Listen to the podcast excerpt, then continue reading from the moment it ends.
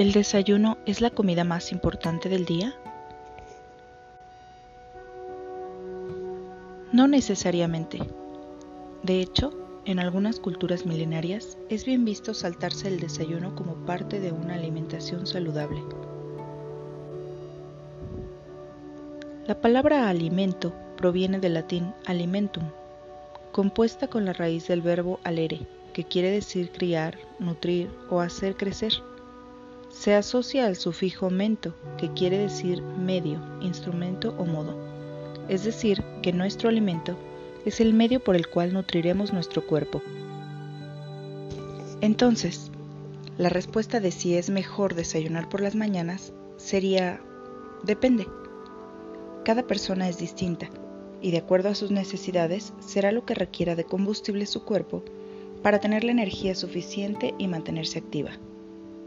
En yoga se recomienda una separación entre comidas de mínimo 8 horas.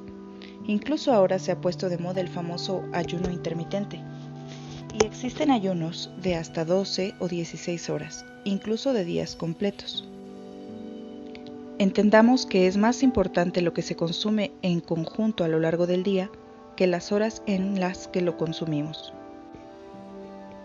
Comer cuando necesitamos recargar energía y no solo como cuando tengamos esa sensación de que nuestro estómago está vacío.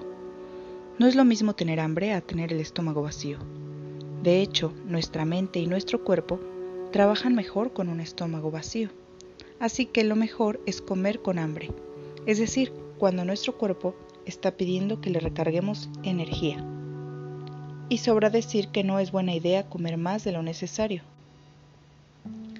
Ahora bien, más allá de los horarios preestablecidos o el límite de alimentos a ingerir por día, es primordial atender a qué es de lo que nos estamos alimentando. Lo ideal sería comer los frutos que nos ofrece la tierra para mantenernos saludables, pero no los frutos del supermercado. Hablo de los orgánicos, a los que estamos expuestos por temporada. Estos tienen las vitaminas y minerales necesarios para nuestro cuerpo de acuerdo a las condiciones geográficas y climáticas, porque este es el alimento que la naturaleza nos brinda, ya que está hecho para las personas y no para el mercado. Tener una alimentación natural implica comer los elementos en su sabor original, variar lo más posible entre colores, sabores y texturas, y dejar como elemento principal en nuestros platillos el sabor real de nuestra comida, y no el que adquiere después de condimentarla o añadirle otros sabores. Si llevásemos una alimentación ancestral, respetamos los ciclos de la naturaleza y de paso valoramos lo que la tierra nos brinda para nutrirnos. Por supuesto, es pésima idea alimentarnos de comida procesada, chatarra o cárnica que nos nutre ni nos nutre ni nos energiza.